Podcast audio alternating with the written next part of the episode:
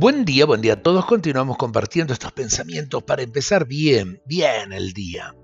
Con el amigo de verdad siempre eres sincero. Un poeta norteamericano lo expresa y lo expresa así. El amigo es una persona con la cual puedes ser sincero.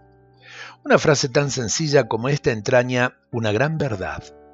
El amigo es aquel a quien te puedes confiar con toda sinceridad sin el temor de ser incomprendido y mucho menos traicionado. Cuando te sinceras totalmente con una persona es que hay amistad.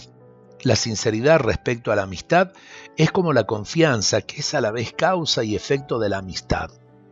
La sinceridad y la confianza hacen surgir la amistad, y la amistad, en la medida en que crece, engendra más sinceridad y confianza.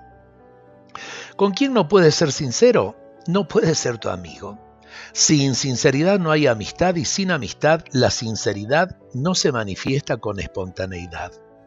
La sinceridad espontánea y cordial es el clima que necesita la genuina amistad.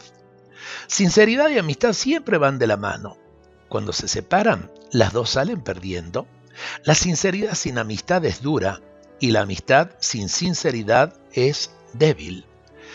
Aprender a ser sinceros y sinceros de corazón, ser transparentes en nuestras palabras, en nuestras actitudes, en nuestros gestos y ser transparentes especialmente con el amigo.